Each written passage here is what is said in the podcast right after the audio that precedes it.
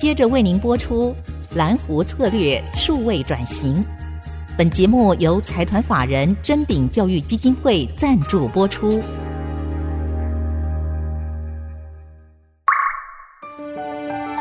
蓝湖策略数位转型，让主持人简真富与您提升决策品质与产业升级，掌握先机。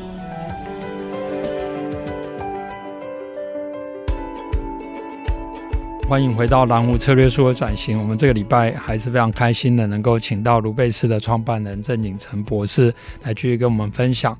我们上个礼拜其实就聊到郑博士他在台大物理所的时候，一方面是基于自己对咖啡的兴趣，一方面也观察到说，在台大物理所，特别在老师的实验室里面，很多的设备、不同的材料，然后就发现，哎，这个。半导体晶圆加热的这个技术呢，其实可以用在做精品咖啡的加热或是烘焙，然后甚至从这中间发展出很多这个智慧精准制造的技术，包括加很多的 sensor，提供很多啊、参数优化或自己去发展自己的 recipe 食谱的机会。那我们想要请教一下，就是说您在这样的一个发想跟研发的过程，您遇到哪些的困难，然后怎么样去克服它？OK。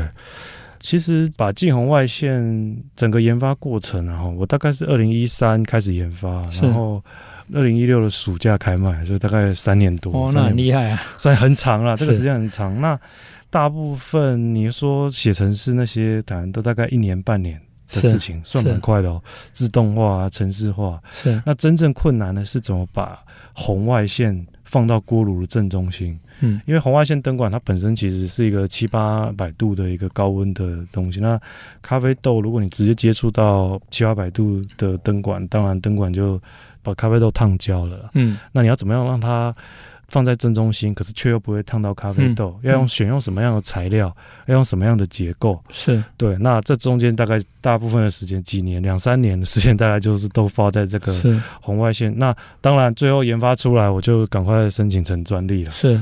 对，那我觉得这中间其实有一个最困难的点，就是说你，因为我其实，在物理上懂这些材料，我知道要怎么样去隔绝，使用什么材料。问题是你要把它做成实体哦，比如说我一个锅炉，石英管要放中间。哦，那放中间讲的简单，像你可以想象，通常大家做一个滚筒，中间一定会插一个棒子，那这样子你就可以依着棒子旋转。是啊，可是我的机器不一样啊，因为我的机器中间就要拿来插灯管。哎，那你中间插了灯管就没有那根棒子了，那你的支撑就要整个大改。那整个大改你就变成每次的修改哦，机械上你就要做实体的修改，就要真正把这个金属零件做出来。那这个金属零件做出来，你每次发包。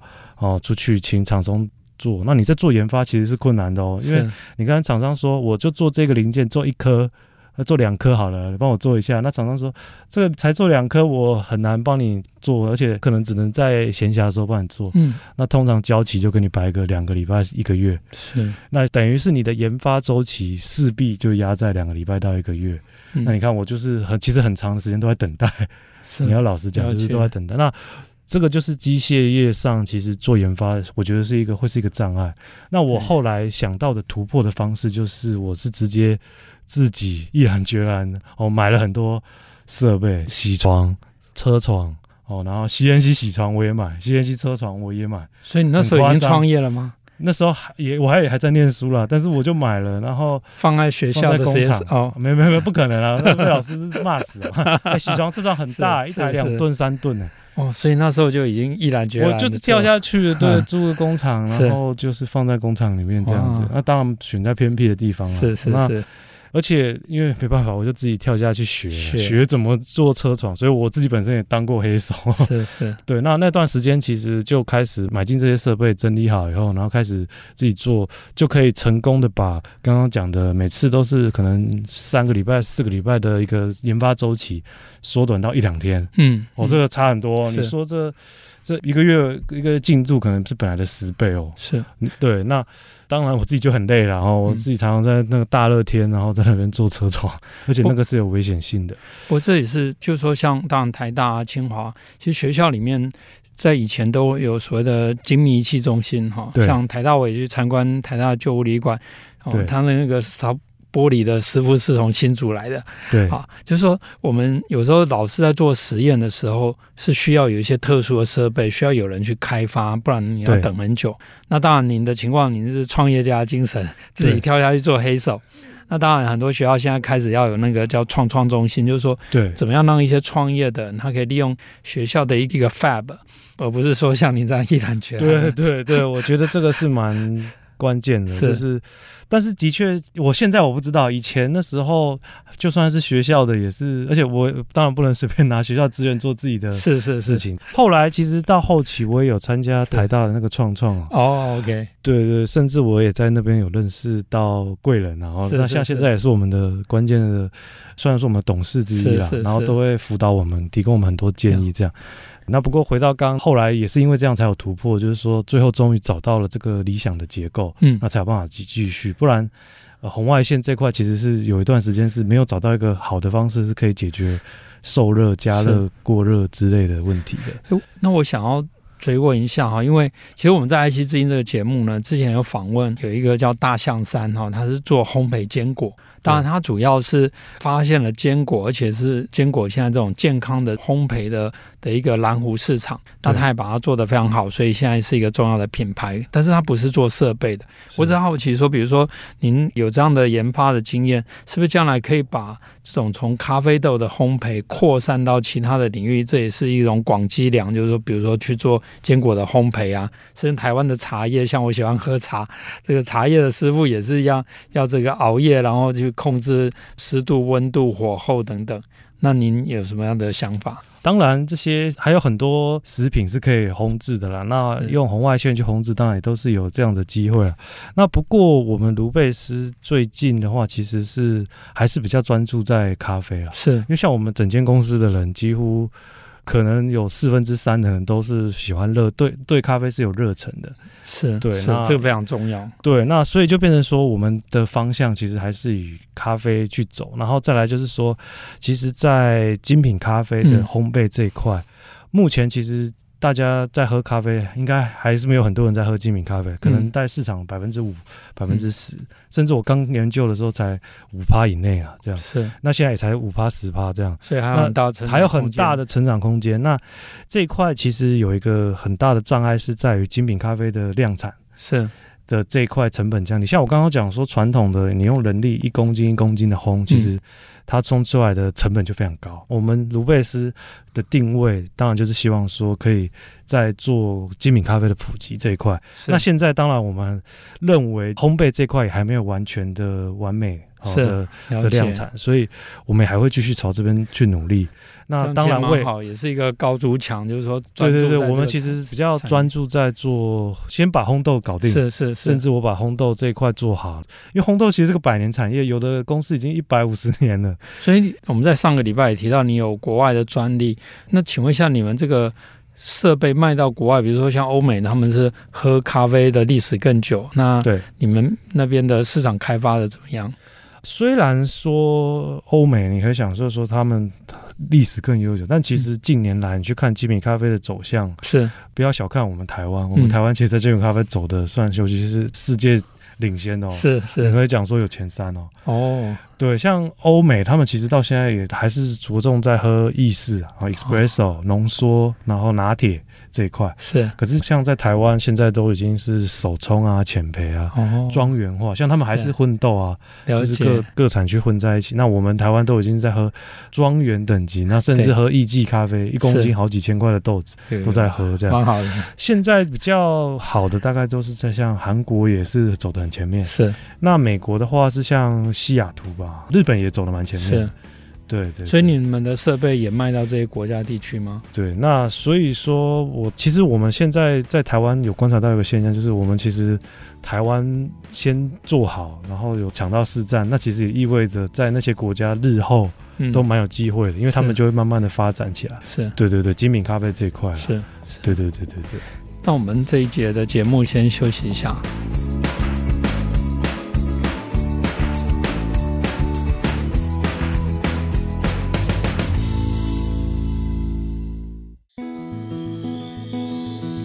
欢迎继续收听蓝湖策略数位转型。今天节目非常开心，能够请到卢贝斯的创办人郑景成郑博士。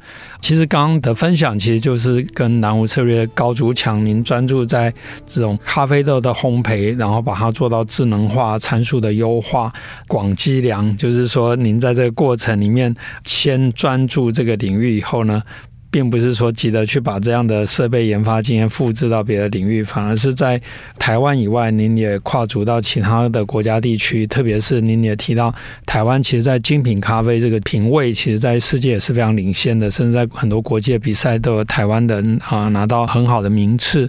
那可不可以也分享一下，就是说你们为了要让这样的一个发展的过程，怎么样去？提供更多的协助，比如说我知道像在网络上可以看到 YouTube 上面，或者说你们有很多的一些评测的一些活动、介绍的活动，那这些你们怎么样去推广？首先，当然做设备业最重要是参展了。是哦，那这个虽然很很古老了啦哈，参展是一个 几十年来就是这个活动，设备业都是这样在走的，所以我们当然也都参展了。所以像台湾大概是南港展哦，十一月，然后六七月会有一个台中展，我们都有去参加。嗯，那国外我们也是在二零一九的时候也曾经去参加世界最大的那个 World of Coffee 哦，就是在欧洲那个世界最大的咖啡展。嗯，那当然那次去看到很多国外的竞争对手啊之类，的了解。这自己的定位在哪里，这也是都很关键。所以参展其实还是非常关键啊。对设备业，我们毕竟还是一个设备业哈。嗯。那不过我们在台湾的发展倒是可以跟大家分享一下，就是说。我们早期其实一开始我在研发这台机器，我就常常在网络上、社群平台上曝光，嗯，好，比如说 Facebook 的社团也好，是。那我倒不一定，有的时候甚至直接，比如说我开发的过程可能就烘了一批豆子，我就上网送给大家喝，哦，请大家来拿，然后都可以这样子，是，是。对对对，像我实体发送。也会回馈一些意见，对对对，会会，他会说哦，这个烘的好像有焦味哎，那怎么样？啊？我就哎有焦味，我就要改善，或什么。可是同时无形之中，其实它也是带动了，就是大家对我这个初步的认知这样子。对，哦、然后，其实我刚开始在国内做销售的时候，一开始就是真的是完全靠网络哇，甚至连展都还没参很多的时候，网络上就是我就一说我开卖哇。大家就一直自己私讯我，就是来来来看机了，来看看烘的怎么样，然后没多久马上就收到定金了。哦，对，那那时候我还记得一开始一大叠钞票，是印象很深刻，就拿现金啊。是是是。那只是卖了一阵子以后，就发现说其实单靠网络还是不够的。嗯，我那时候单靠网络卖，一开始前二十台一下就卖光了，嗯，没两三个月就卖光了。那时候还是觉得很得意的，然后那可是。真正在卖，后来才知道这个其实是早期使用者。然后一开始很好卖，是是，一定会有一批人就是愿意尝试的，对，愿意尝试，知道你这么自动化，这么红外线，我来尝试跟你一起买。那只是马上就遇到障碍，然后就是早期使用者开始卖完，开始就遇到销售障碍。嗯，那另一方面是一开始的定价策略也是有问题，哦，可能就卖太便宜啊，是没有利润。那我可能让久了，公司一定是走不下去。是，对。那那个时候刚好就因缘际会，在台大的那个创创中心办的一个参会，是认识了我们的那个刘刘天使投资人。是是是，对。那他本身的经验也是做 to B 的生意，那他就给我们非常多建议。像他那时候就给我们建议，最重要的我觉得是，他说团队很重要。嗯，我那时候早期什么都想自己做啊。那想说我自己销售就好了，二十台一下就卖掉了嘛。那他就说这不可能，你做这种设备业，你一定要有业务团队。嗯，所以像我们现在的业务团队，甚至已经快要到十个了。OK，当然从那时候开始就一陆陆续续请了业务，北中南业务啊，国外业务啊。所以这样一年在台湾可以卖几台？我们一年大概台湾可以卖一百多台到两百台，所以已经大幅成长。对对对对对对对。当然那个时候没有了，是就是从认识他，然后我们就真的很认真。开始检讨，然后开始请业务。我那时候还想说，我干嘛请人？请人很贵，养业务团队很贵，还要管人，多麻烦。我网络卖卖就好啦。那对不对？最大家的想法一定都这样，网络可以直接销售，direct sale。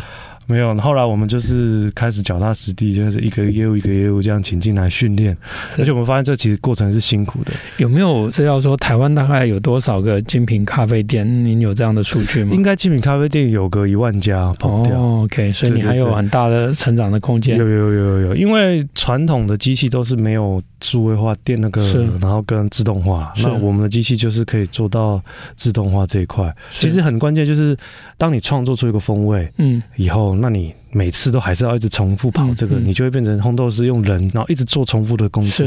我们机器最大的优势就是自动化，就是帮你把这个你创作出来的风味，哦，然后你喝了 OK 记录下来。交给电脑一直重复跑，那这一块就是我们创造出来的蓝海，就是几乎买我们的机器都是回去就是大量一直轰一直轰，是。那甚至他就有机会去做薄利多销，是是，比如说别人一百块买生豆，他可能卖四百块，嗯，我们的客户可能卖两百块都就觉得有赚，是。那主要就是因为那个人工成本大幅降低，了解，这就是自动化的好处了。当然，你这样也等于改变了这个产业生态。对对对对对对对。刚刚也提到，就是说现在有销售团队，所以你怎么样去建立从你的研发、销售、服务这样的一个一条龙的模式？我觉得这个当然，你说透过朋友介绍也好，或者是网络征才啊，那个都很重要。可是我觉得真正关键，你要怎么样让好的人才进来，其实是在你的公司的文化。首先，你说有没有真的是想要尊重这个这些人才？是是，对，像我们公司是蛮以人为本的，就是我们公司薪水。不见得很高，可是我们是还蛮尊重大家的发展，然后而且大家都喜欢喝咖啡，对，而且然后再来是大家对咖啡是有兴趣、有热忱的，就会来加入这样。像我们是蛮 free 的啦，大家分内事情有做好的话，嗯、都可以做很多业外的事情。像我们甚至有两个拿冠军跟 跟季军，那主要就是我们还公赛赞助报名费，直接几万块去让他们去比赛。对方想，我们就直接说了，公司想比赛的人都去比，我们都赞助，是。是，哎，只要你有兴趣就去。然后我们公司也有内部的烘豆研讨会，是。然后我们这研讨会就是专门定期举办那个实体活动，是。杯测实体直接白板就上来，然后大家在用科学化去分析烘豆的技术，是。这个我们公司都有办过，都很常办哦，都定期举办。所以就是这种文化导致说，后来像我们现在其实有蛮多呃很厉害的人才都会愿意加入我们。嗯嗯嗯、那我那我想要再从人才观点，因为您也分享了您在创业过程，自己也当黑手，然后你本身物理的背光，然后也有很多朋友大家一起来帮忙测。对，那因为你们已经做到这样的非常的。专业跟精准，所以在这个过程是不是也有，比如说食品科学的人进来，或者说对于这个咖啡豆，甚至它的生产环境啊等等，因为我们有时候看那个漫画，都可以把它讲的很深入啊，甚至它的风土条件，那你们有这一方面的结合吗？有有有有有，像我们其实各方专业的人现在都算是有了，公司在各方专业。我们现在很常真来的人哦，甚至有的人他自己就有好几张证照哦。了解。像我们咖啡最难拿的就 Q Grade，就是评鉴生豆的啊。我们公司好像有三四个吧。是，这算密度最高的吧？是。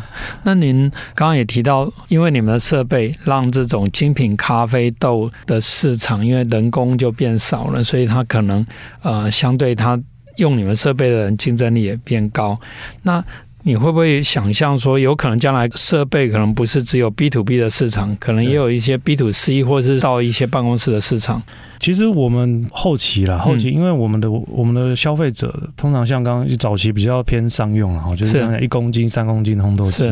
那这近几年我们其实有出了一台五百克的 Nano 小台的，那非常小台，像这个桌，我们现在这个桌子就够放。是那这样子的烘豆机，那我们当初也就是瞄准比较兴趣导向，然后价格也比较低，是然后也比较小台。是那你说它自动化，其实也很接近我们的商用机的水准。是当然你说。说进入一般的那种玩家，通常我们买这样子的小台烘豆机，他都是想要来玩。对，那他譬如说他可能自己烘一烘，然后好喝就分享给周遭的人，那甚至开始有一些销售行为。是，那最后就会成立工作室开始做生意。对，好，然后最后才跟我们买大台，这是我们理想的状况。哦，那可是还是有很多是真的是自己就是买来喝、买来玩这样。这一方面他们自己会去研究烘豆，那其实也甚至还有一种就是真的像你讲的，就是说办公室场景，他可能买回去就是烘给办公室的同仁喝这样。那这种的客户，其实我们现在也都很好解决，就是说直接提供给他们我们的参数，是因为我们的销售业务基本上每个都是很厉害的烘豆师，对，所以他可以教他，对，甚至我们的客户都会直接问我们说，哎，我买了一只豆子，某某某豆子。怎么烘啊？请你给我个曲线好不好？是。那我们最常见的就直接就赖，就直接把头发就传给他，然后他就照那个设定就可以了。他他就直接输进去就可以了，是是，然后就读进去就马上就照着烘出来。那它除了烘豆以后，你们有去搭配其他的周边商品吗？这样的话，就是说，让你这个客户在整个价值链里面可以做得更多，比如说卖其他周边的设备啊，或者我豆子烘完，我总是也要冲泡啊，或其他这些。我们跟这些像你讲的是比较偏向下游，像烘焙，其实大概你可以说，呃，整个咖啡啊，一杯咖啡的组成啊，嗯，生豆大概占六成，嗯，品质哦是，对，生豆大概占六，你买了好喝的豆子冲出来当然好喝了，嗯，六成，那剩下三成是烘豆，是，那一层是充足，是，那所以充足其实也是有一定的重要性。那像我们现在跟充足的配合的模式，就是主要都是跟一些设备商做垂直整合啦。像我们最近合作的单位也有挑豆机啊，是，啊，挑豆也是很重要啦。是，刚刚讲说生豆嘛，是，然后挑豆，然后再来是充足的手法也是一样，我们都是有跟一些自动充足的厂商合作，策略联盟这样，对。当然，我不会说啊，我也要跟他竞争做一样的东西。是是是，我是我们是比较偏是说，哎，我们都来主打一个自动化联盟，嗯，好这样子的垂直，就是全部都是数据化，他们也比较数据化。那我们就会从这样子去做，而且这边的数据可以互相来合作，对，可能让整个产业链就更更透明。像我们可能就会举办一个活动，是介绍怎么样用自动化 AI 的方式啊，去协助。